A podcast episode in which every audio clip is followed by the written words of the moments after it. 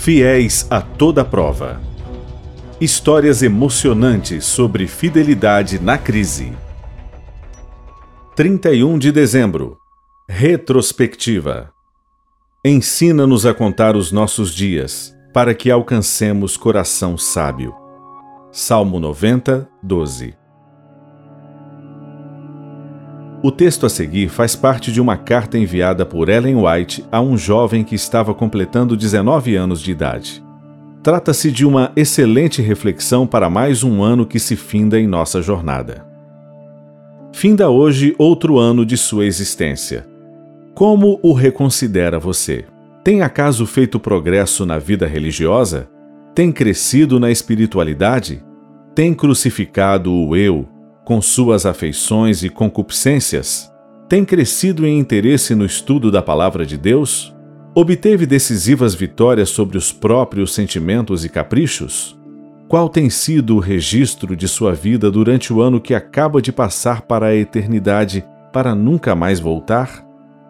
Ao entrar em um novo ano, faça-o com nova resolução de seguir conduta progressiva e ascendente.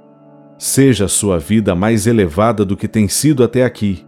Faça que seu objetivo não seja o de buscar o próprio interesse e prazer, mas promover o desenvolvimento da causa de seu redentor. Não permaneça nenhuma atitude em que você mesmo sempre necessite de auxílio e que outros tenham que vigiá-lo para mantê-lo no caminho estreito. Você pode ser forte para exercer influência santificadora sobre outros pode estar em atitude em que o interesse de seu coração se desperte para fazer bem aos outros, para consolar os aflitos, fortalecer os fracos e dar seu testemunho em favor de Cristo sempre que houver oportunidade. Entregue-se inteiramente a Deus. Submeta tudo sem reservas e assim busque aquela paz que excede todo entendimento.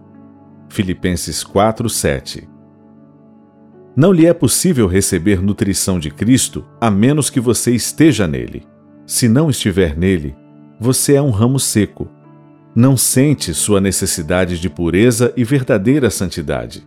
Você deve experimentar sincero desejo de ter o Espírito Santo e orar fervorosamente para obtê-lo. Não pode esperar a bênção de Deus sem buscá-la. Começa agora outro ano de sua existência. No livro do anjo relator, volve-se uma nova página. Qual será o registro de suas páginas?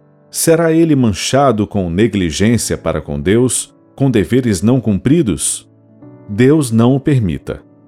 Que aí se grave um registro que não o envergonhe de que seja revelado aos olhos dos homens e dos anjos. Testemunhos para a Igreja, volume 2, páginas 262 a 268.